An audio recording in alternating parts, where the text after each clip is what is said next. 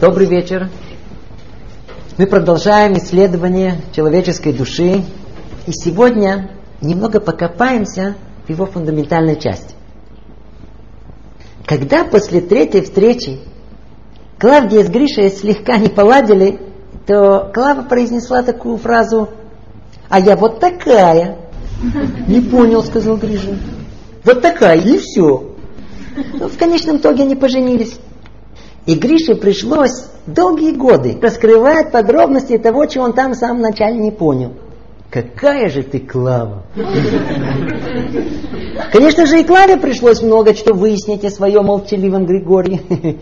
Ты посмотри на него, тихоня. Что они там раскрывали, выясняли, а? Кто они на самом деле есть. Как вы понимаете, речь у нас зайдет о характере. Точнее, о человеческих качествах. Вот такая я. Ух, он какой. Это черты характера. Они определяют человека, его личность. И скрытого в теле души качество человека выпирает больше всего. Правда, не сразу, а постепенно. Вот ими мы и отличаемся друг от друга. И даже любой бесхарактерный в мире имеет свои характерные черты личности. Однажды видел интересную сцену. Одна женщина только, по-видимому, приехала в Израиль, знаете, вышла с любопытными глазами посмотреть на новый невиданный мир. И рядом игрались дети. И один дразнил другого, знаете, на израильский лад. Моти, моти, бала, бала, бе, бе, бе. Она очень удивилась. Ты смотри, тут то же самое. Оказывается, природа человека, его характер, натура везде одинакова. От Аляски до Новой Зеландии. Во всем мире мы встретим людей высокомерных, гневных, завистливых, двуличных, нетерпеливых, ленивых, жадных, тщеславных, нечестных, наглых. И еще длинный список, к сожалению. Но с другой стороны, обнаружим в людях скромность, доброту, терпимость, прямоту, верность, щедрость, милосердие, шалость и многие другие хорошие качества. В структуре души человека его качество занимает центральное фундаментальное место. Без их детального понимания нельзя понять, что есть человек, не поймем ни себя, ни других, никогда цели своего творения не поймем. Поэтому разберем это подробнее. Непонятно только как. Так много материала, ну, только общее знакомство. Как всегда, обратимся к источнику. Человеческие качества на языке Тары называются медот. Это слово мы встречаем в нашей повседневной жизни. Меда – это размер, мера.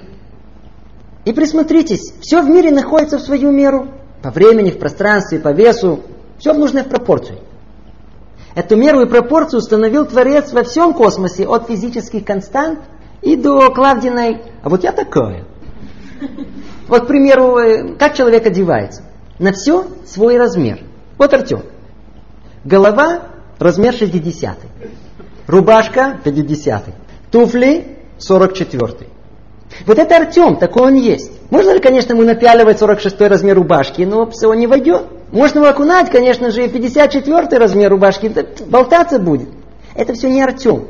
Вот 50, вот, вот это точно. Меданахуна. Правильно размер. Вот это Артем. Так и в человеческих качествах. Все в свою меру. И когда мы слышим, а я вот такая, имеется в виду такая, не больше и не меньше. Ну а можно ли это измерить? В отличие от количественных характеристик, качественные оцениваются не в сантиметрах, граммах и так далее, а в процентах. Поэтому можно условно и человеческие качества, если сильно захотеть, описать в процентах. Ну, просто для наглядности. Ведь у каждой черты характера есть свое минимальное проявление и есть максимальное. Например, отношение человека к своим кровным деньгам, которые прилипают к его карману. Оно может меняться от крайней жадности и до бездумной расточительности. То есть э, от э, минус 100% до 100%. И так каждое качество в человеке. Поэтому условно можно оценить, из чего состоит человеческая личность. Вот сидит Гаврила, просвечивая и сравнивая его с эталоном человеческих качеств, описанных в Таре. Выясняется, что диагноз на данный момент такой. Да, терпеливость, минус 1%. Высокомерие, минус 78. Скромность, 0. зависть зашкаливает и так далее. Это говорила на данный момент. Вполне возможно, что результаты будут совершенно другие, гораздо-гораздо лучше через месяц, через год. То есть Гаврила это не кости с мясом и не мозговая мякоть. Гаврила это его человеческие качества. А мнение? Мнение, я извиняюсь, нет у человека мнения. Есть у него медот, человеческие качества. Вот они управляют его мнением. Но об этом у нас будет целое занятие в следующем. Теперь спросим, откуда в человеке его черты характера? Из двух источников. Во-первых, с рождения, от мамы с папой. Ну, мы это знаем из жизни. Иногда, ведь Гриш говорил Клаве, сын наш, посмотри, как себя ведет. Посмотри, как он ест, уроки не делает. Все в тебя, и в твою маму. И вы все такие. Ты смотри на него. А дочь наша, что только не вытворяет. Купи папулечка. Хотите, можно назвать это генетикой, но все это со стороны открытой, материальной. А со стороны скрытой, духовной, это очередная попытка души исправить себя в этом мире. Недостатки души выражаются в этих врожденных качествах. Но это отдельная тема, и касаться ее мы не будем. Так или иначе, это называется природные человеческие качества, натура. И кто имеет несколько детей, видит с самого раннего возраста, насколько они разные по этой натуре своей. Но это одна причина человеческого характера, врожденная, а вторая приобретенная. Она зависит от окружающей среды, и в первую очередь от родителей, братьев, сестер, родственников, друзей. И в основном устанавливается в ранние годы жизни человека, начиная проявлять себя в районе 11-13 лет. Как говорят, среда влияет на человека. Так он получает приобретенные качества. Тут важно очень только заметить, э, влияние среды, как правило, может только улучшить или ухудшить врожденные качества, но не принципиально их изменить. Теперь спросим более фундаментальный вопрос. А где медот, где человеческие качества находятся? На первом занятии мы чуть об этом говорили. Они находятся в середине, в среднем пласте человека. В руах, в том, что мы назвали душа эмоциональная. Хотя часто в источниках вы встретите, что относят э, эти качества к нефиш беймит, к животной душе. И то, и другое верно, сейчас это не будем разбирать. И вот там в руах человеческие качества находятся в пассивном состоянии. До тех пор, пока какое-то событие не пробудит их. Спокойно так сидел, но как только увидел у соседа такую красную красивую ручку, тут же ветер зависти приподнялся. Тут же Аркадию пришлось познакомиться со своим качеством зависти. Но, как правило, черты характера находятся в человеке в состоянии пассивном, особенно в молодости. Поэтому, кстати, большинство молодых людей совершенно не осведомлены о себе, кто они.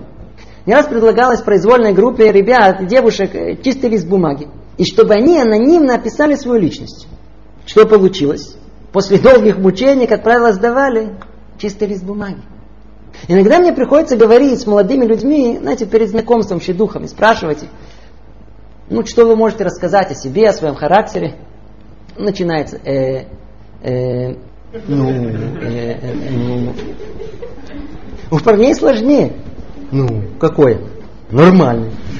Один недавно сказал, я характер поесть люблю. А это характер. А девушка, девушка думала, думала. Говорит, мне нужен парень спортивный такой, посильнее. Говорит. И я вас попросил рассказать о своем характере. Вот я и говорю, мне парень посильнее надо. Я помню, мама мне все время говорила, что у меня характер тяжелый. Ну, не страшно. Жизнь, в основном семейная, постепенно позволяет человеку раскрыть все уголки его характера. И это только дело времени. Надо только жить среди людей. А они уж позаботятся, особенно жена. А вот на необитаемом острове нет никакой возможности у человека понять самого себя, кто на самом деле есть. Теперь еще более глубокий вопрос. Откуда вообще берутся черты характера? Посмотрим теперь самый-самый корень. Но придется сделать маленькое вступление. Для того, чтобы что-то построить, нужен исходный строительный материал. Вопрос.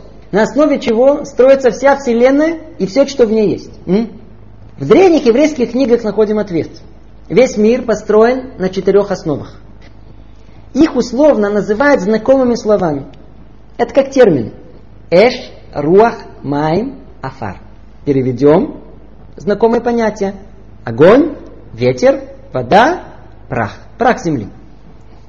Объясним.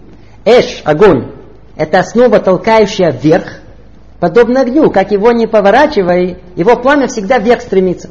Руах, ветер, это возможность движения, передвижения в мире. Майм – это вода, это основа принимающая, основа бесформенная. То есть принимает любую форму и нет в направления. Афар – земля, основа стремящаяся к статичности, к спокойствию и угасанию. И это прообразы всех возможных духовных и материальных сил в мире. И все составлено из них, и разница только в пропорции этих четырех основ. Когда одно из них доминантно, меняется качество духовной силы.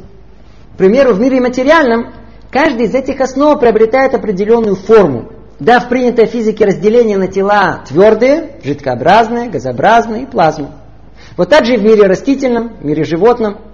Те же четыре основы и составляют человеческую душу. Точнее, то, что и есть человек. Его характер, его качество. Рабхайм Виталь, ученик Аризеля, в своей книге «Шарек душа» подробно описывает карту человеческих качеств. Как плохих, так и хороших. Духовный мир устроен симметрично, поэтому в человеке заложены обе основы. Как сторона зла, так и сторона добра. Плохие качества, они из армии Ецерара, дурного начала человека. Напомнить, чтобы не забыть. Цель его обдурить человека, увести его от цели своего предназначения, от намеченной цели. Как? Одна из возможностей разбудить в нем плохое качество. Пробудившись, оно становится в человеке доминантной силой, делая его парализованным во всех остальных областях деятельности души, нарушая его гармонию. Человек просто становится слеп, потеряв возможность видеть себя со стороны. Плохое качество, пробудившись, отключает разум превращая человека на время в умалишенного. А с другой стороны, хорошие качества придают силу разуму. Итак, вначале нарисуем общую схему, только перечислив все ее составляющие. Первая основа из Исода Эш, основа огонь. От нее высокомерие человека, его гнев. Эти качества порождают стремление к власти, погони за почестью, уважением к себе, чувством ненависти, обиды. Вторая основа Исода Руах, основа ветра, это болтовня, бесцельный разговор. Отсюда, как следствие, обман, лесть, злословие, бахвальство. За ним и сода майм, то есть основа воды, тут мы найдем любовь к удовольствию. А отсюда их порождение. Страсть к имуществу, к деньгам, к противоположному полу, зависть. И последняя основа, и сода афар, основа это э, прах земли. Это печаль, и следствие ее – ленность и отчаяние. И качество противоположным всем перечисленным, но уже со стороны добра. Скромность, молчаливость, умеренность, радость. Не все тут понятно, поэтому разберем это подробнее. Но, как вы понимаете, у нас есть время только чуть-чуть поставить диагноз каждой черты. Немного писать, как оно разрушает, или наоборот, строит человек. Как из него делает глупца, или наоборот, мудреца. Каждое из качеств – это отдельная тема для многих-многих занятий. Тут же скажем коротко. Итак, начнем с огня. С одной из основных человеческих качеств – высокомерие, гаава. Тяжело вот так сразу оценить, насколько наше поведение, реакции, мысли, деяния, выбор, жизненные решения, насколько они подсознательно зависят и движимы огнем высокомерия. Какое основное свойство огня? Как его не верти, оно все время стремится подняться вверх. И у человека тоже есть нос. Как его не верти, он все время вверх хочет подняться. С этой основой можно удостоиться стать великим человеком. Достичь духовного подъема. Но если это не в нужной пропорции, бесконтрольно, то нет у человека больше саморазрушительной силы. И в том и в другом случае, вот в этой силе эго человека, его значимость, ощущение своей личности, любовь к себе. Тут его эгоцентричный взгляд на мир с высокой башни своего «я», куда его огонь высокомерия и забросил. И вот там, с этой башни, свои достоинства видятся как-то побольше, а у других поменьше.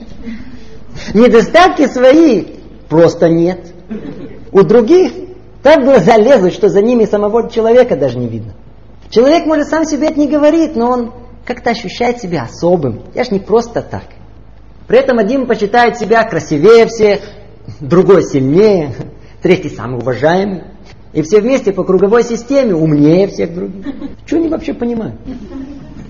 Общий знаменатель, он видит себя хоть чем-то лучше других. И условно можно сказать, что та разница, как он видит себя и как остальные видят его, и составляет высокомерие человека. Есть много разных типов гордецов. Э, вот два крайних случая. Один такой важный, важный, что в каждом движении тела, как идет, как сидит, манера разговора, проявляется его величие. Когда заходит, не просто так. Вначале медленно открывается дверь. Несколько секунд паузы, по-видимому, для аплодисментов. И, и потом он торжественно входит. Говорить будет только с избранными, и то малословно, снисходительно, сквозь зубы. Ходит грузно так, знаете, налитый тяжестью важности.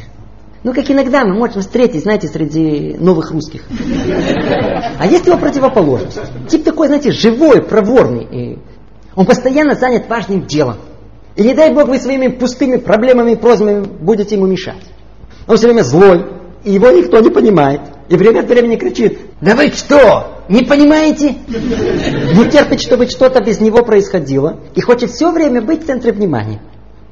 И вообще вы обратили внимание, человек горделивый занимает больше пространства, чем его тело. Углы его эго сильно выпираются. И он вроде мирно проходит мимо, но почему-то по дороге задевает всех вокруг. Тут насмешка, там укол, тут в упор не заметил, тут презрительно мимо прошел. Но такие типы встречаются пореже. Это крайний случай.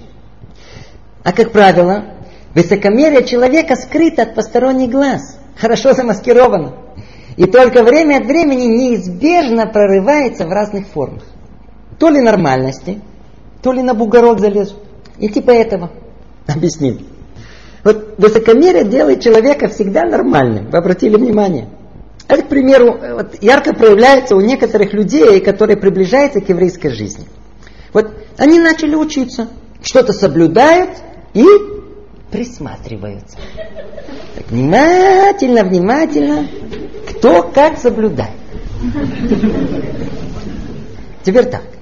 Кто соблюдает побольше их, то есть построже? Кто они? Религиозные фанатики. А кто поменьше, вообще никто, не религиозный. А кто нормальный? Они нормальные. То есть понятие нормальности они определяют. Я эталон, я начало координат. Теперь отчитывает меня и дальше. Я окей, я беседер. Все предложения начинаются со слова «я». Я хочу спросить, как ваши дела. Это я, ко мне. Мне, мне, мое, давай. Высокомерие, высокомерие. Как только человек займет позицию, вот она и нормальная. Это форма нормальности. А бугорок что такое? Больной высокомерием, он всегда чувствует себя чуть повыше других. Насколько? Ну, немного. Ну, хотя бы на бугорок. И вот забравшись на этот бугорок, первым делом, что он хочет? Плюнуть вниз. Чем больше унизит кого-то, тем выше себя почувствует. Человек больной высокомерием всегда чувствует себя повыше других. Вот группа ребят подъехала в Израиль. Ходят, так, знаете, гордо, смотрят на все вокруг так пренебрежительно. Что тут за аборигены ходят? Прошел год, увидели группку только что прибывших. Алимчики понаехали тут. По-русски к ним уже не обратиться. Лёми дабер руси. Russian? No, no. I am American. Deutsch, Deutsch. Вы обратили внимание, у таких, даже когда он просто скажет такое безобидное слово, дурак, осел, и не кому-то, а просто так. Смотришь, настроение поднялось. Ведь если кто-то, неважно кто осел, то он, по-видимому, повыше. Чем больше унизить кого-то, тем выше себя они почувствуют. Больным высокомерием ничего нельзя объяснить, рассказать. Они уже все знают. И не важно что. Да знаю, я в курсе дела. Это как залить воду в полный стакан. Они если дослушают, то только для того, чтобы было что сказать, отреагировать, типа, ну, закончили? А я вам вот что скажу. Послушайте меня. У них история человечества начинается в момент их рождения. Что не слышала их не 150 грамм мозга, значит это не может быть, просто не происходило. Любые другие мнения всегда глупые, да и просто их раздражает. Особенно не любят слово мудрецы. Ведь если те мудрецы, то они кто? Ой, они любят спорить и отстаивать свое мнение до конца, конца оппонента. Хотя утверждают, что они люди гибкие в спорах. Они допускают возможность двух мнений. Одно мое, а другое неправильное. Вы закончили? А теперь послушайте правильное мнение. Это те люди, которые с детства или готовы выиграть, или вообще играть не буду. Надо по справедливости. Все играются по очереди. Я первый. Или я получу оценку 100, или вообще на экзамене пойду. И даже если поймет, что глупость порол, теперь из-под земли будет искать аргументы, чтобы оправдать себя и свой правильный поступок. Он никогда ни в чем не признается. Проблем у него нет. Проблемы только у других. Поэтому никогда не пойдет посоветоваться сам с усами. Вот они, они любят кричать, не учите меня жить. А сколько порой бывает недоразумений в семье, с женой, детьми. Ни-ни-ни, нет проблем. Жена, правда, хоть все время плачет. У ней, э, по-видимому, глаза слезятся. А есть кто готовы страдать до конца, но помощи не попросит. Рассказывают, как приехала однажды делегация из одного городка, Крависроль Мисаланц. В плаче пожаловались, что нам делать, как исправить допущенное. Несчастье случилось в нашем городе. В одном доме нашли человека, который умер от голода. Как такая трагедия могла произойти? Что сделать, чтобы искупить грех горожан? Но на что ответил Раба Исроэль? Ничего не делать. Он умер не от голода, а от гордости. Кстати, если человек хочет чуть-чуть понять себя и степень своего высокомерия, обратите внимание, насколько легко вам принимать помощь других людей. Хороший показатель. Высокомерие, высокомерие.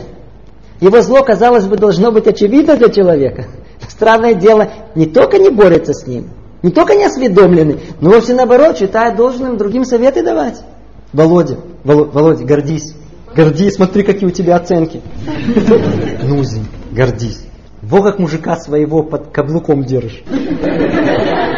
Но это только высокомерие. А его порождение? Теперь посмотрим на его порождение. Огонь гордости тихо тлеет в человеке. И как только его раздутое высокомерие заденут, о, тут же пламя возгорится так, что искры во все стороны посыпятся. И у этих искр есть название – гнев. Распространенное человеческое качество. Страдают от него практически все. И проявляет себя от скрытой злости и до открытой ярости. В основном гнев прячется, находится у нас в пассивной форме, находится в состоянии ожидания до тех пор, пока его не пробудет. Причина гнева – высокомерие человека.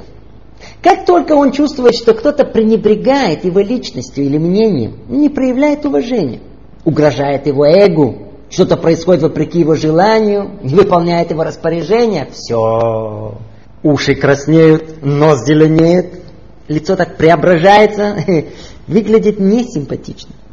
Гордеца все постоянно будет сердить. Опередят его в очереди, обсчитают на копейку, не вовремя подадут поесть, тут задержат на светофоры. Все, что преграда его желаниям, все тут же породит гнев, проклятие, крики. Недавно на занятии один человек, услышав, что гнев из-за гордости, знаете, сильно рассердился. Кто вам сказал это? Я сижу просто так. Это бесконтрольное чувство. Пришлось э, с большой осторожностью не согласиться. Человек сердится с полным контролем над чувствами. И в основном, когда чувствует себя выше других. А ну представьте сцену. Леонид, начальник бригады строителей, встречает на входе директора фирмы. Директор ему улыбается, так, хлопнул по-свойски по плечу. Ленчик говорит ему, что у тебя глаза красные? Я много работаю, Григорий Петрович.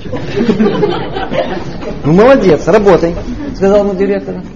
Спасибо, ответил Леонид. И хорошее, приятное чувство разлилось у него в груди. А, заметил. Но пройдя метров двадцать, он встретил своего малера, Леху Парабелова. Леша улыбался ему, раз, по плечу хлопнул. Ленчик, и у тебя тоже глаза красные. Ну, молодец. У Ленчика, Леонида, тик пошел. Кровь стукнула в голову, глаза совсем покраснели. Я тебе не Ленчик! Каждый хмырь тут лобызаться лезет. Кухню в пятой квартире закончил? А ну марш отсюда! Гнев это только когда человек чувствует себя повыше. А вот пониже все. Или другая сцена. Представьте себе, что Петр, Петя, едет из Израиля навестить свой родной город, в котором уже не был много лет. Приехал, и вот решился Петя пройтись по своей родной улице, идет спокойно, и вдруг подзатыльник, чуть искры из глаз не идут. В одну секунду он превратился в комок мышц, разъяренный, в гневе он разворачивается показать обидчику всю силу свою. Кого он там видит? Король. Гроза всего района. Его все боялись. Основной хулиган. И улыбается, знаете, такая улыбка такая, привет, Жигюра, я тебя тут давно не видел. И Пете было ровно доли секунды поменять вспышку гнева с мирой разумности. А, король, привет, давно тебя не видел. Не всегда стоит сердиться. В принципе, мы решаем сердиться. Гнев находится у нас под полным контролем. Единственное, что мы это не замечаем, не осведомлены. Гнев приносит всем вокруг колоссальный вред. Кстати, интересно заметить, что психология уже много лет исследует природу гнева, его разрушительные последствия. Но так до корня и не добрались. Все подходы только анализируют возможные события, из-за которых человек отреагирует гневом. К примеру, когнитивная школа психологии считает, что гнев – это реакция на общественный устой, который ему неприемлемы. Теория психосоциологическая утверждает, что гнев – это реакция на неудовлетворенность человека, получает меньше по его представлениям, чем ему это полагается. Психоаналитики считают, что гнев – это инстинктивное, сильное желание, порыв, требующее бурного излияния эмоций, или это результат несоответствия между инстинктами человека и его совестью. В соответствии с этими теориями предлагаются пути, как он должен вести себя, и что надо изменить в обществе, чтобы не провоцировать гнев человека. Вы слышите? Не он, а все остальные должны измениться. То есть, как всегда, предлагается борьба с симптомами болезни. Как бороться с последствиями проблемы. Но никогда не, не как с самой проблемой, с ее корнем. Потому что до самого корня проблемы, скрытой там глубоко в человеческой душе, они так и не добрались. Корень гнева и причина гнева – высокомерие человека, его гордость. Поэтому лекарство от гнева, оно очень простое. Его необыкновенно тяжело выполнить, но оно очевидно. Видеть себя чуть пониже. Ну, ну не таким умным, как ему кажется. Ведь нет ничего в поведении гордеца, такого уж мудрого. Да и уважения оно мало заслуживает. Чуть-чуть нос опустить. Кстати, от чего инстинктивно хочет добиться рассерженный человек своим бурным гневом? А? Восстановить, как ему кажется, свое утраченное достоинство. А ну уважай! Если Павел откроет рот в бешенстве на жену, которая пренебрегла его просьбой, а Савелий Матвеевич ну, на подчиненных разорвется, то, может быть, просьбу и выполнят. Но уважение, из этого никакого уважения не добьются. Говорит Гаон из Вильна, человек, который хочет восстановить свое утраченное достоинство гневом, подобен человеку, который хочет отмыть свое лицо грязью. Чем больше моет, тем больше лицо грязное. Чем больше человек сердится, чтобы добиться уважения, тем меньше он уважает. Поэтому называют мудрецы качество гнева глупым. Видите, остальные качества хоть что-то дают – но от жадности хоть деньги есть. А что дает сердитым его, его гнев? Кроме повышенного давления. Глупо. К примеру, день рождения в кругу семьи. И знаете, жена неосторожно так задела именинника Сергея. Ну, слово за слово э, Сергей очень разгневался. А, ты, твоя мама! И бабушка наверняка такая же была. И раскрыл подробно свое мнение о родственниках жены в их присутствии. Ну, день рождения, все же там и сидели. На следующий день пришел мириться. Извиняюсь, да это было в порыве гнева. Глупец. Теперь все знают, что ты о них по-настоящему думаешь. Наконец-то раскрылся. И сейчас хочешь снова маску надеть? И как будто ничего не произошло? Глупец. Вот Ецарара, дурное начало человека. Помните, тот самый царь, он очень-очень любит это качество в человеке. Свой. Дурачок, иди сюда. Сердись. Гнев выделен у нас скорее как единственное качество, которое вообще не должно быть в человеке. Кроме того, что называется каса по ним. Лицо может выражать гнев. Для чего это нужно? Например, воспитание детей. Невозможно наказать ребенка, улыбаясь ему. Надо действительно тогда надеть маску гнева. Но в сердце нельзя гневаться. Таре приравнивается гнев к идолопоклонству. Гнев это необыкновенная, огромная, глубокая тема, многие-многие занятия, но мы, к сожалению, должны этим ограничиться. Но пойдем по списку дальше. Говорит Рабхайм Виталь, высокомерие порождает несколько существенных человеческих качеств. Одно из них э, – кабданут алев. Что это такое? Когда ударяет по гордости человека, ну, задели высокомерие, то, как мы сказали, он отреагирует гневом. Но по разным обстоятельствам не всегда этот гнев справедливо можно излить на обидчика. По самым разным причинам. То ли мы более слабы, более чувствительны. Или, как то было в примере с Петром, э, простой расчет. И тогда человек промолчит, не отреагирует. Но в сердце, в сердце, как говорят, зуб затаил. Тебе покажу. Ты еще у меня увидишь. Или другой оттенок этого называется знакомым нам словом. Обиделся. О, обиды. Как правило, это свойственно людям, э, как говорят, слабохарактерным. Но внутри себя горды. Однажды меня пригласили в синагогу кавказских евреев дать им э, занятие на тему «Как бороться с гневом».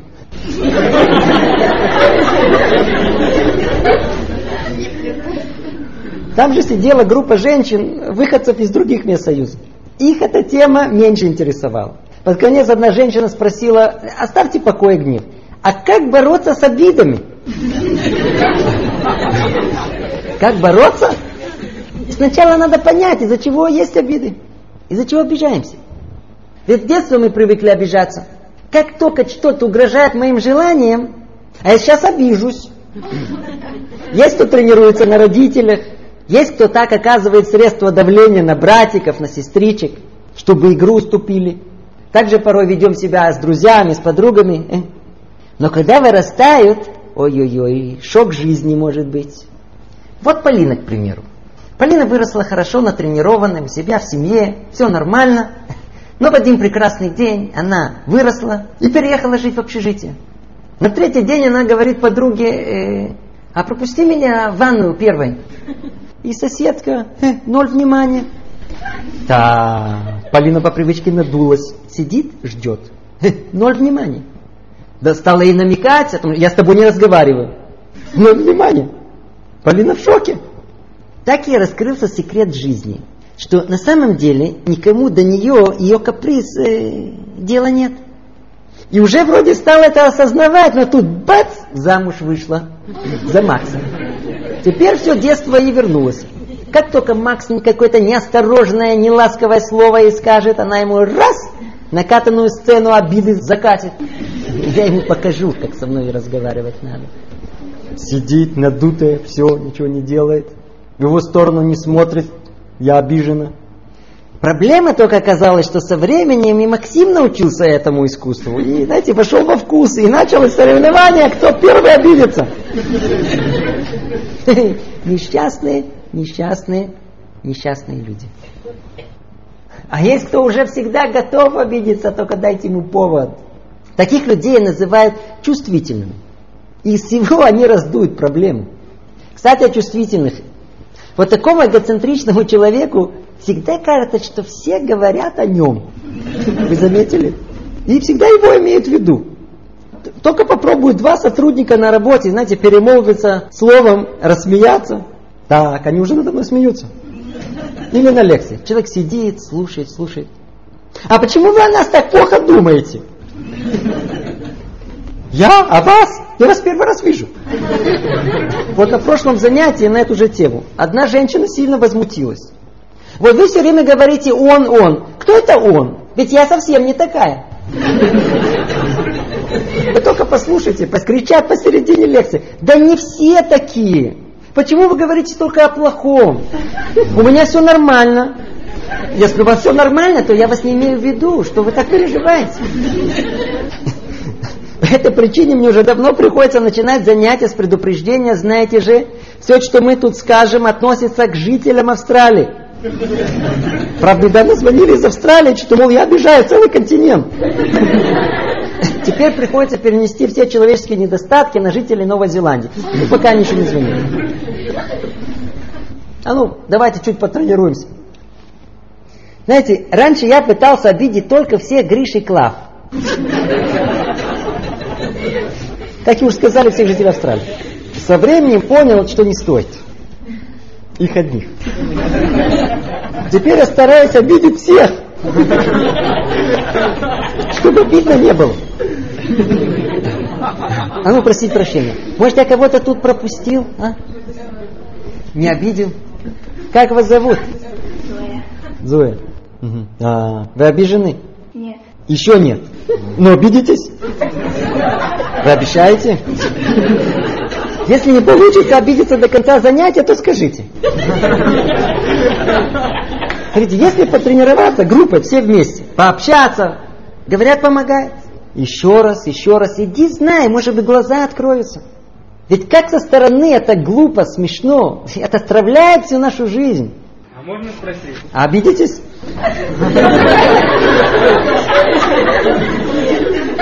Нет секунды времени после занятия.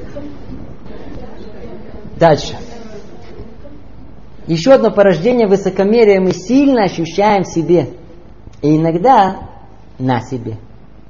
Когда человек видит себя выше других, он неизбежно почувствует непреодолимое желание поуправлять ими. Другими словами, покомандовать, властвовать над ними. А, власть под наш контроль. Огонь высокомерия порождает властную натуру. И результаты этого во всех областях жизни. Ссоры, скандалы. Причина, а кто главный? Огромное количество споров между мужем и женой, кто кому скажет. Ты мне не скажешь. Нет, ты мне не скажешь. Командир нашелся. А на работе порой. Я начальник. Да, ты начальник, но над своей ручкой. А пока слушай, что тебе говорят. Подростки кричат, дай порулить. В принципе, скажете, э, ничего страшного. Покомандовал, покомандовал, и хватит, можно этого поставить на свое место. Проблема, что этого поставим, а что со всеми остальными делать?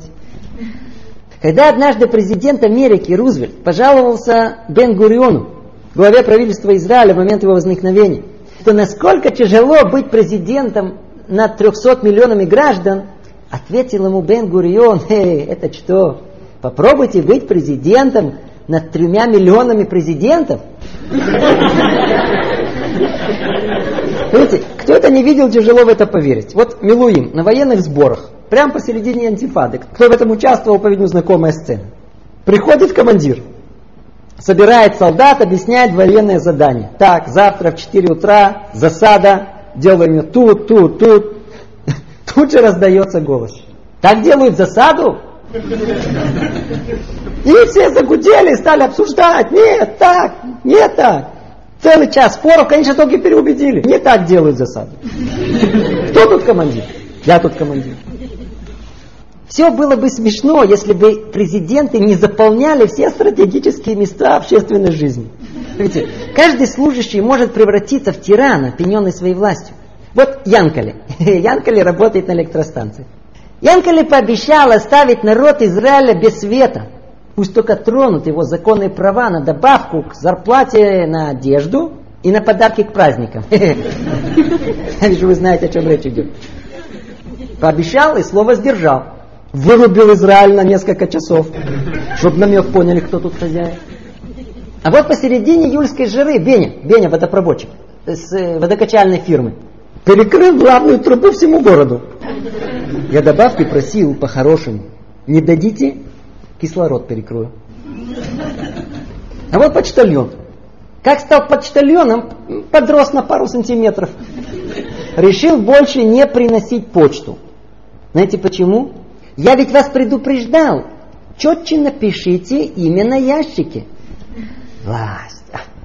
А вахтершу в России вы помните? Швейцара на входе. А родителя мужа или жены?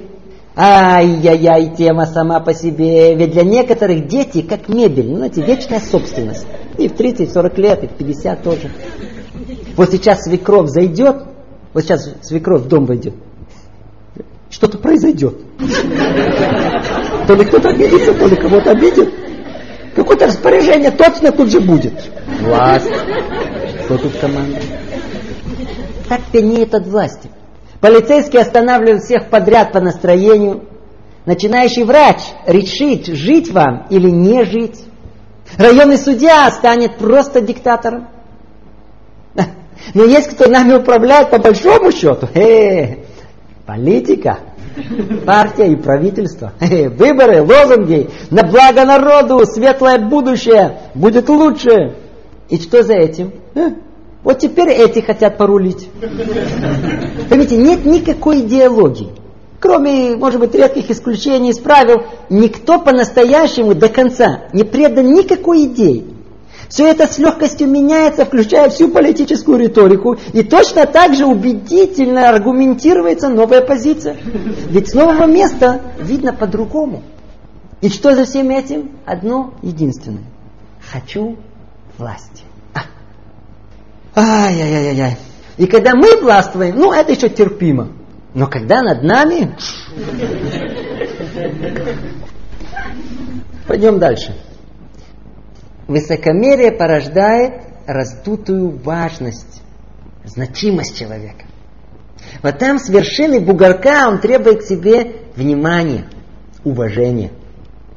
Это может быть самая ощутимая сила, которая находится в нас. Она толкает человека.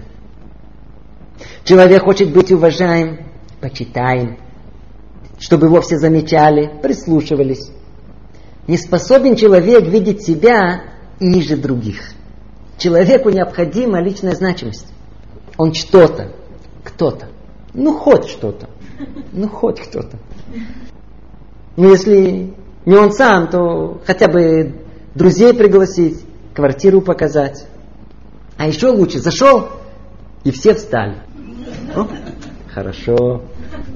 Забежало и сто тысяч, визжат от восторга. О, еще лучше. К этой теме даже прикоснуться тяжело. Не знаю, заметили ли вы, но в принципе вся жизнь вертится вокруг этого. Вся жизнь порой проходит в погоне за вниманием, уважением во всех его проявлениях. Уважение это из тех качеств, которые даже не стесняются требовать. И как только чуть раскрепостится человек, ну выпит, тут же станет инстинктивно интересоваться. Ты меня уважаешь? Ну, странное дело, чем больше человек бежит за почестью, за уважением, тем быстрее она убегает от него. Чем больше он требует почесть, ему кажется, что он человек, теперь уважаемый, тем больше смеются над ним. Пришел однажды Хасид к своему ребе и говорит, вот в Таре написано, что если человек бежит, гонится за почетом, то почет убегает от него. Но если он будет убегать от почета, э, то уже наоборот, почет будет гнаться за ним. Рэбе, я уже годами как убегаю от почета. И что-то не заметил, что он за мной гонится. Ответил ему Рэбе, да, ты действительно убегаешь от почета. Но все время оглядываешься, ну, ну он уже бежит за мной.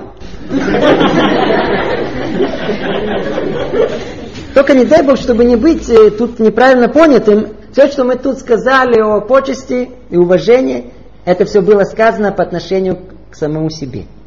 Нам не следует требовать уважения к себе. Но мы обязаны оказывать максимальное уважение другим. И последнее производное высокомерие. Ненависть. Ай-яй-яй-яй. Очевидно, что там, где есть гнев, желание властвовать, погоня за славой, там примешана ненависть ко всему, что мешает этим замыслам. Гордец, в принципе, ненавидит всех, кто не под ним. Одних в явной форме, других в скрытой. Вот такому, такому человеку на, надо кого-то обязательно ненавидеть. Вот так чувствует себя повыше, ну, ну человеком, нормальными людьми. Особенно в явной форме это проявляется у подростков. Ненавижу. Кого? Всех ненавижу. Ну, возьмем самый э, какой-то безобидный пример. Даже страшно об этом говорить. Знаете, однажды мой Рав рассказал, как он ехал в такси, и посреди поездки звонит ему человек э, с грустным вопросом, связанным с похоронами его матери. Она умерла в субботу.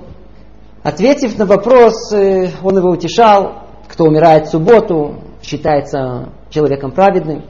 Как только Рав закончил разговор, таксист ему сердито так говорит, а то, что вы сказали по поводу субботы, кто умирает праведник, неверно. Такое быть не может. Почему вы так думаете, спросил Рав. У меня теща в субботу умерла. Змея была. Но все-таки, может быть, э, до вашей свадьбы, в детстве, не, как родилась, сразу змеей была. Ну, это не самый лучший пример, э, но пример. Не хочется просто о ненависти говорить даже. Высокомерие всегда сопровождается ненавистью к тому, к тому, кого они подозревают, что забрали чуть повыше их. Итак, подведем итог основе Эш, огонь. В человеке заложена сила, толкающая его вверх. С помощью союзника воображения человек начинает видеть себя теперь выше других. Это и есть высокомерие. И без того, чтобы он это осознавал, она порождает несколько человеческих пороков, разрушающих его жизнь. Стремление властвовать над другими, погоня за почестью, ненависть, обиды, гнев. Всему этому один корень. Грозь базех, высокомерие, гордость. И человек бежит туда, куда его высокомерие толкает. Как слепец не понимает, что там в конце неизбежно разочарование и боль. Сила эта слепая, она не знает, куда она его толкает. Ну вот что же делать? О. Так же, как есть один корень, порождающий эти болезни, есть один корень, одна панацея против всех этих болезней. Называется скромность. Анава. Это и есть человеческое качество, противоположное высокомерию. Человек, который по-настоящему скромен и себя видит ниже всех – и не как комплекс неполноценности, а как трезвую оценку своей личности с одной стороны и сознательно выбранную позицию по отношению к людям с другой стороны, вот такой человек живет качественно другой жизнью. Но только представьте, представьте себе это. Ведь кто видит себя действительно ниже других, скромнее, у него нет причины сердиться на них. На больших людей не сердится. Кто скромен, в голову не придет обижаться. А если появится чувство, то осознавать, что это из-за гордости его, он тут же выгонит, прогонит это из его сердца. Кто скромен, не лезет властвовать над другим. И ему некого просто ненавидеть. И ни за какими почестями и уважением бегать не будет и не будет требовать это от других. Это совершенно другое качество жизни. Так что теперь? Нос опустить? Да, что такое? Вы обратили внимание, какой формы нос у евреев? Это нам сверху намекает. Вот нос-то вниз должен быть, не вверх. А мы не понимаем. Рассказал мне один бывший летчик, что он первый раз вообще задумался о жизни э, после полученного шока во время визита у Рава Штейнмана. Зайдя к Раву, его первые слова приветствия были «Я летчик». А, отреагировал Раф, а, а балагулы бавир. В переводе на наш язык это э, водила в воздухе, извозчик. Смотрите, профессия летчика действительно необыкновенно сложная и очень важная. Но в конечном итоге, ну, по большому счету, он перевозит людей с места на место, ну, как извозчик. Единственное, что в небесах, как извозчик когда Несомненно, много достоинств должно быть в летчике. Но так гордиться этим? Я летчик? Это качество ослепляет нас, не дает разуму увидеть эту реальность такая, как она есть. Итак, скромность разум возвращает. Она дает исцеление человеку, позволяет установить какие-то пропорции в этой жизни. Она позволяет обнаружить Творца в этом мире. Это идеал. Для нас это самое почитаемое качество. Ах, и как тут много-много есть, чего, мы, чего нет времени, к сожалению, упомянуть. Ну, до сих пор мы говорили о порождении основы огня в душе человека. Теперь несколько слов об основе рух, ветер и его порождения. Тут даже боязно говорить. Как ветер подул, раздул паруса воображения, ну и разговор пошел. Человек, в отличие от животных, обладает членораздельной речью. Есть коммуникация. Ею можно выразить потребность человека, его мысли и так далее. Этому необходимо для жизни. Но есть разговоры, в которых нет потребности ни для души на самом деле, и не для тела. Пустые разговоры, болтовня. Или, как в народе говорят, э, а поговорить. Раздается звонок. Это ты? Да. Что слышно? Ничего. Ну а дела как? Нормально. Совсем нормально или без проблем? Ну, что еще слышно?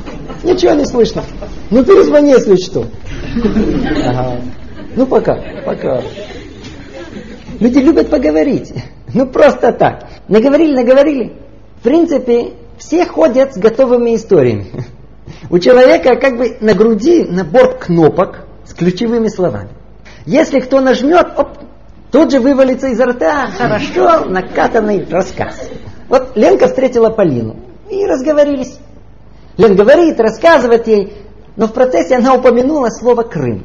А у Полины в Крыму приключение было, и у нее есть готовый рассказ о Крыму. Хороший такой, сто раз рассказывала, и все смеялись. И она его тут же, прерывая Ленку, и стала вываливать всю историю от начала до конца.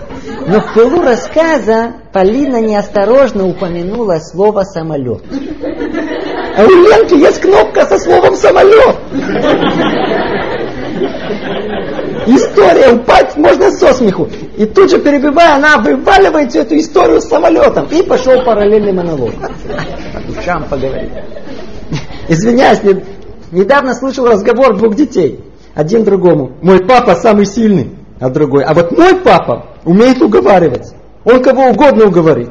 Слышал, что мам сказала, что наш папуля бутылочку даже может уговорить. Она не живая. Ну, это что? У нас и мама умеет это. Да, любят уговаривать. Но чаще поговорить.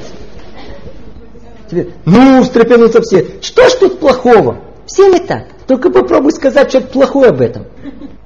Может быть, может быть для Лены и для Полины это душевная потребность. Ну, может быть.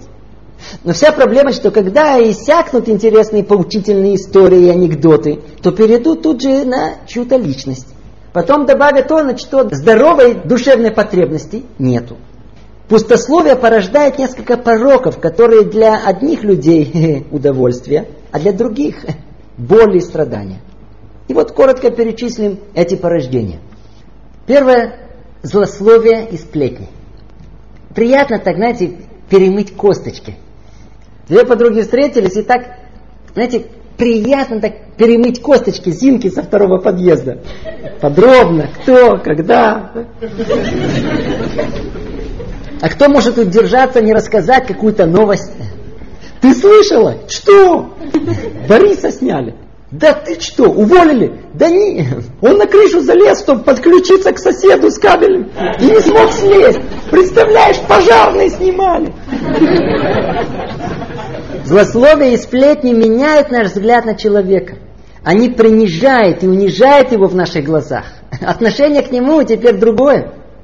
Но ведь это правда, закричите. Если эта правда позорит, оскорбляет человека, это неправда, это ложь. Злословие приносит зло, а зло из царства лжи. Ой, но знать надо, борьба со злословием – это одно из самых тяжелых поединков в человеке. Человек любит поговорить, любит, очень любит. Поэтому тяжело, тяжело ему что-то не сказать. Дальше. Ветер разговоров неизбежно приведет человека к тому, что он э, что-то добавит. Прекрасит. Прекрасит любой рассказ, событие. Есть кто по мелочи, а есть кто в союзе с воображением по большому, возогнул, приврал. Ложь называется. Но мы об этом подробнее говорили на занятии воображения, поэтому продолжим наш разбор. Есть еще несколько порождений пускания ветра. Одно называется э, итпаарут. По-русски хвастовство и бахвальство. Себя не похвалишь, никто не похвалит. Помню, в молодости участвовал в одном дне рождения. Событие важное. Собрались гости, уселись, стали есть, пить, разговаривать. То есть последнее, чего они помнили, из-за чего они тут э, за столом оказались. Виновник торжества, именинник, ждал, ждал, что кто-то обратит на него внимание. Ну хоть тост за его здоровье кто-то произнесет. Не дождался. Встал и прямо так, знаете, обиженно произнес. Идите. Себя не похвалишь, никто не похвалит. И пошло. Я добился, я достиг. Перечислил все, чем он может гордиться. К концу даже повеселел. Когда язык развязан, то тяжело удержаться, чтобы что-то хорошее о себе не рассказать. Гена сидит в коллективе. На работе, знаете так, потянулся, зевнул, еще раз громко зевнул. Ну, теперь пришлось объяснить зевоту. А, встал. Я вчера соседу до двух ночи помогал переезжать с квартиры на квартиру. На самом деле это было до 12. Заходит Светлана. А она еще не знает, что Геннадий помогал соседу. Геннадий садится недалеко и начинает подавать звуки. Ну, вначале вздыхает, стулом скрипнул, зевнул, потом ручку, ручку уронил. А Светлана еще сама не отошла от вчерашнего успеха. Она в подряд три раза переиграла в бадминтон в кантри-клаб, куда она записалась в культурный опыт своих соперников. Но Гена настойчиво, он зевнул, потом еще раз зевнул, кашлял, пока не пролил на нее немного чая. Что с тобой, Ген? Ой, извини, да уставший. Да вот вчера, вчера соседу до трех ночи помогал переезжать. Это что? Я вчера троих переиграла, представляешь? Себя не похвалишь, никто над ним не посмеется. Еще одно о ветрах разговора. Есть еще одно порождение.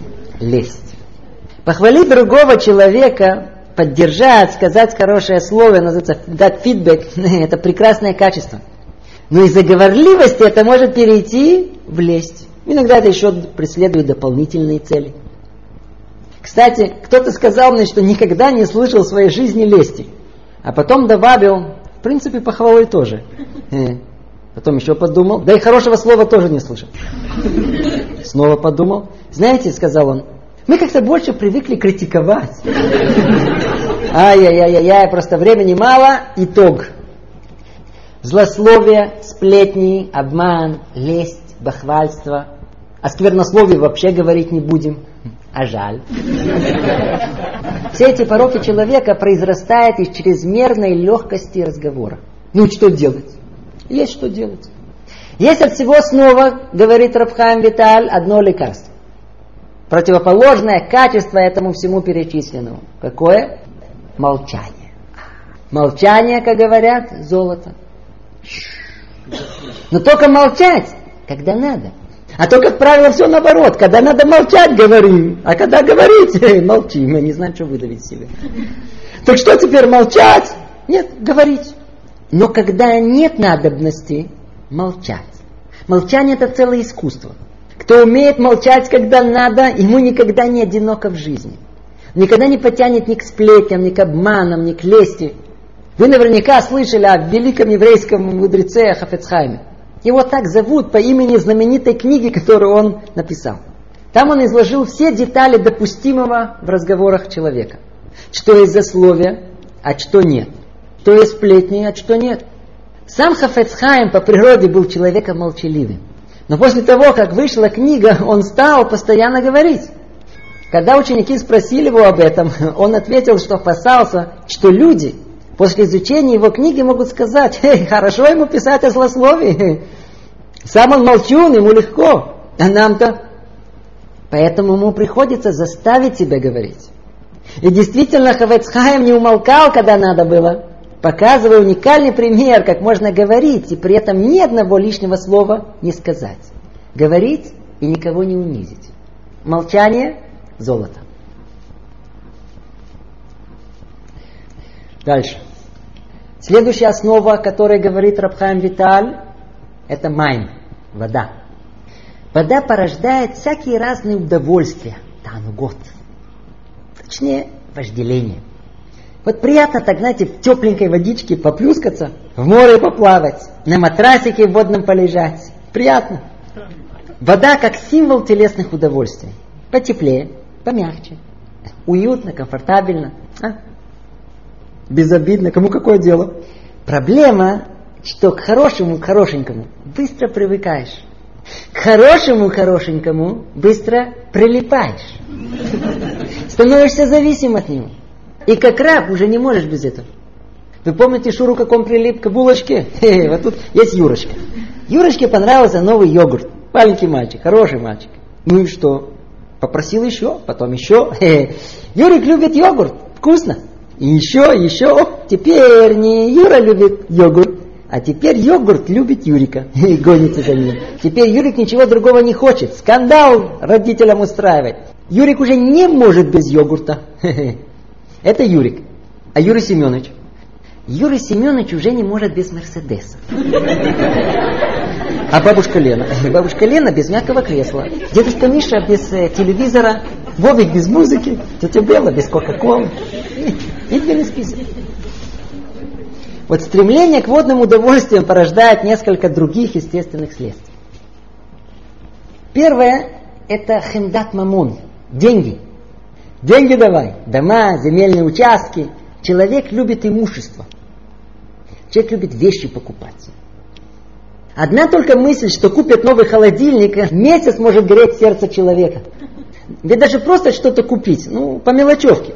Даже просто в магазин зайти, покрутиться. Приятно, а? Вы заметили? Ну что тут плохого? Ничего плохого. Проблема, что никогда не хватает. По-русски это называется вставать на ноги. Все время встают. Встают на ноги, встают на ноги, пока их не протягивают. Приехало семейство Рабинович в Израиль. Ну, быстро сообразили, да, золото тут по обочинам не валяется. И квартиры просто так не получишь. И тем не менее пошли ее выбивать. Ну нам хоть бы какую. Ну неважно где. Главное крышу над головой. Плакали, клянчили, притащили дядю с медалями. Справку, что все больные. Маленький подарочек под стол. Смотришь, долгожданные ключи легли на стол. Радости нет границ. Наконец-то своя. Ага, въехали, разложились, отметили. Прошло три дня. Присмотрелись, так. Крыша над головой есть, но протекает. Спальня сыра. Думали, неважно где, а оказалось очень важно. Соседи вонные не свои. И снова начались мечтания. Вот если бы иметь квартиру в нормальном районе, а, по побольше, комнату еще одну надо для Левика, чтобы не мешал. Ну, прошло несколько лет мучений, отложили, заняли, продали, перепродали, купили, въехали в новую квартиру. Хе-хе, радости нет конца, все как у белых людей, район прекрасный, соседи важные люди. Вышли погулять. Недалеко, совсем недалеко, смотрят коттеджи. Вот это да! У нас говорят, любящие деньги не насытятся деньгами. Любит имущество, не насытится им. Воображение не позволит. Ой-ой-ой, есть еще одно порождение удовольствия тела. Как бы это сказать, э, тише и правильней. Влечение к противоположному полу. Что в этом плохого? Ничего плохого нет. Наоборот. Правда, иногда проблемы могут быть. Э, упомяну одну только. Знаете, не совсем принято, но... Ну, напомню всем э, старый анекдот советских времен. Спросили у студента Степана на экзамене по марксизму-ленинизму так. Степан, Степа, о чем ты думаешь, когда смотришь на кирпич? Спросили его, намекая на стройки коммунизма. Он подумал и ответил о женщинах. В недоумении спросили экзаменаторы, а когда смотришь на бетон, Степа, а? О чем ты думаешь? Подумал о женщинах. Ну почему, Степа? Я о них все время думаю. Все хорошо, но в нем. Проблема, что молодой парень, чувствуя слепую потребность тела не имея никаких других ориентиров жизни, может быть все цело погружен в это. И настоящий интерес в жизни и мысли, то есть фантазии, будут крутиться в голове об этом и только об этом. Человека не станет. Один жеребец останется. Дарованная нам склонность к телесным удовольствиям дана для определенной цели и в определенных рамках. Но когда кто-то дорвется до этого, он может разрушить свою личность, дисгармонию навести. Но не будем эту тему обсуждать. Хотя вот она-то многих и интересует. И последнее порождение водички, которое упоминает Рабхан Виталь, это зависть. А, зависть. Я-я-я-я. Вай, какая у вас трава зеленая, а? какая у вас квартира, вот это да. И если гнев, качество глупое, то зависть умножьте еще на расстройство нервной системы, язву желудка. От нее чистый стопроцентный вред себе и только себе. Сказано о том, что кина, зависть съедает человека до костей. А ну подумайте только. А ну прикинем. Вытаскивает человека из мира хорошего, удобного, и помещает его в мир нереальный, нехороший, где неуютно жить. Хм. Вот послушайте, послушайте Послушайте. Человек, который сравнивает себя с другими, он грабит у себя то, что у него есть. Вы слышите? Ну, предположим, что у Софы и у Макса есть четырехкомнатная квартира. Они пришли навестить друзей, которые въехали в пятикомнатную квартиру. Да, зашли, посмотрели, присмотрели, глаза расширились. Да, это вам не четырехкомнатная ту секунду, когда они начали завидовать другим, ну, э, с пятикомнатной квартиры, они себя лишили удовольствия и радости, которая должна бы быть у хозяев четырехкомнатной квартиры. Они себя лишили того, что у них есть. Скажите, ну, есть больше глупости, чем зависть? А с чего все началось? С водички. Полежи, разнераться так. Единственное, что мы этот корень не видим, не ощущаем. Ну, а что есть противоположное качество всем этим водным удовольствиям? Пишет Рабхан Виталь. Качество умеренность. Оказывается, можно счастливо прожить, беря от жизни только необходимое. Столько, сколько надо. Есть сколько надо для здоровья организма. Интересоваться женой, а не другими женщинами иметь квартиру, имущество по средствам, а главное при этом иметь хороший глаз на все. Недавно рассказал один такой улыбчатый знакомый, который, знаете, отличался такой особой жизнерадостностью, что у них в доме отец все время не мог нарадоваться их положению. Все в их доме было самое лучшее. Балкон какой-то особой конструкции. Потолки в квартире очень высокие, так что люди не должны сгибаться, когда входят. Кровати из сахнутовской стали необыкновенно крепкие. А вода, у-у. когда приходили гости, он всегда говорил, а вы уже нашу воду из крана пробовали? Вот это необычный вкус. Однажды рассказал об этом на одном из занятий, реакция была, да он сумасшедший, в двух комнатах с восьми детьми. Им же так плохо, несчастные, несчастные дети. О, вот тут и разница. Вот поэтому-то те несчастные счастливы и жизнерадостны. А вы... И последняя основа человеческой души, которую перечисляет Рабхам Виталь, Афар, земля, прах. К большому сожалению, времени нет. А, какая тема. От этой тяжелой основы человеческая грусть, печаль, тоска. Кто не впадал в грусть? Кто на немного, кто на все время – кто не хотя, а кто полюби. Знаете, так профессионально. Особенно осенью. Дождик начался. В доме тепло. Сделать себе чашечку кофе. Тихую музыку включить. Сесть у окна. И тосковать, и тосковать. Печаль. Вдруг звонок. Да не мешает тоскую, хорошо пошло. Основа праха земного порождает в человеке возможность грусти и подавленности во всех ее видах. От клинической депрессии и до плохого настроения. На этой базе есть массу причин подавленности человека. Кстати, вы заметили, что наш брат, бывший оттуда, да в основном там, и особенно кто постарше, его за километр можно узнать. А? Помните? Недовольное такое, серьезное. Улыбки просто так не-не. Почему? Люди особые. Мы люди недовольны. У нас на лбу крупными буквами написана причина и объяснение. Не додали. Это в одном слове одна из основных причин печали и грусти, тоски и подавленности. Не додали. Одному уважение, другому роли, третьему большой квартиры, четвертого мужа хорошего. Каждому свое. Ну и пошло груститься. Ну, а это еще ничего, если бы не порождало еще одно распространенное качество человека. Под названием лень. А, лень родная. Вот она, лень родная. Грусть, подавленность порождает лень. Нашу родную бытовую лень. Водичка тоже в этом участвует. Но корень основной у взрослого человека – та самая грусть и подавленность. Как один слушатель выразился, я родился уставшим и живу, чтобы отдыхать.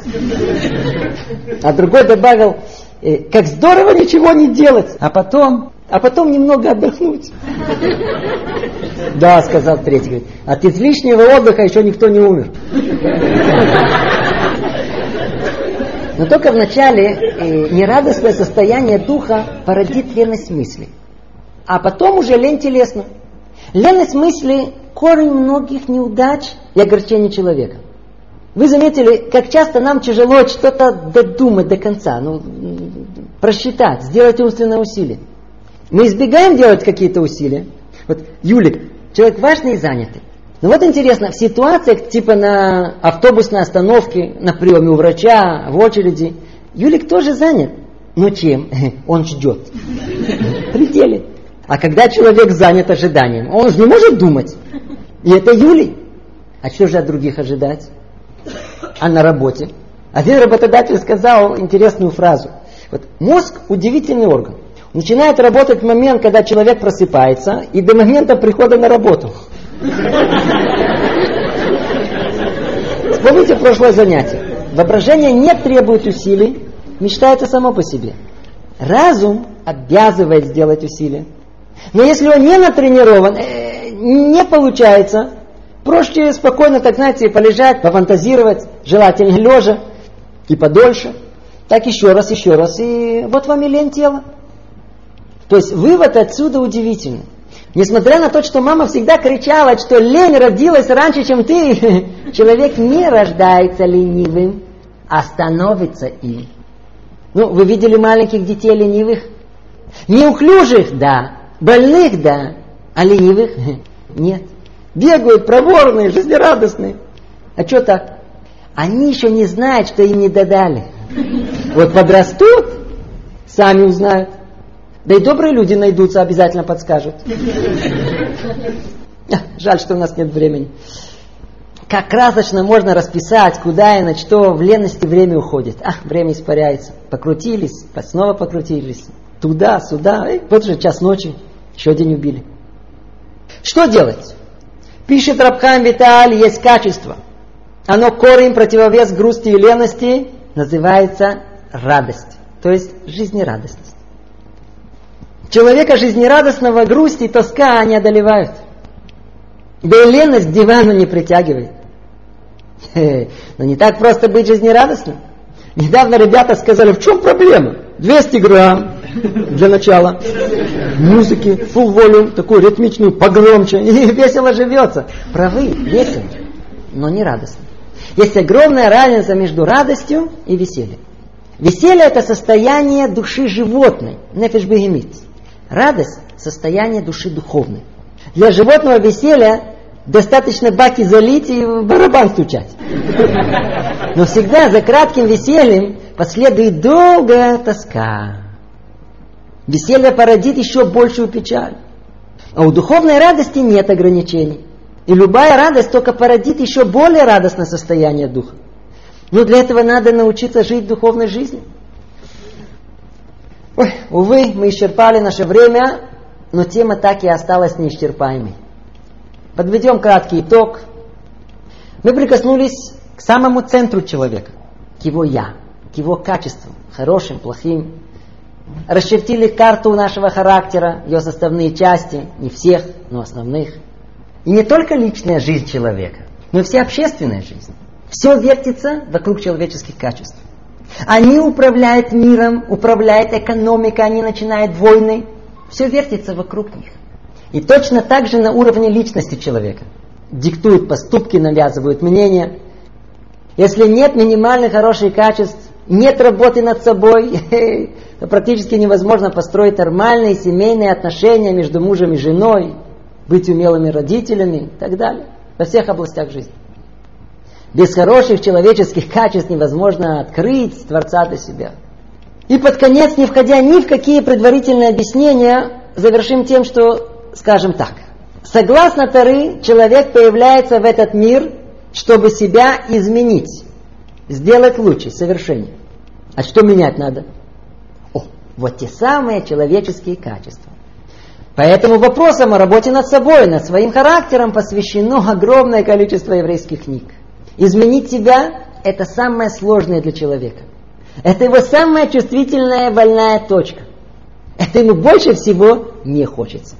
Поэтому и кричала Клавдия Гриши, а я такая. Принимай такая, какая есть, не меняй.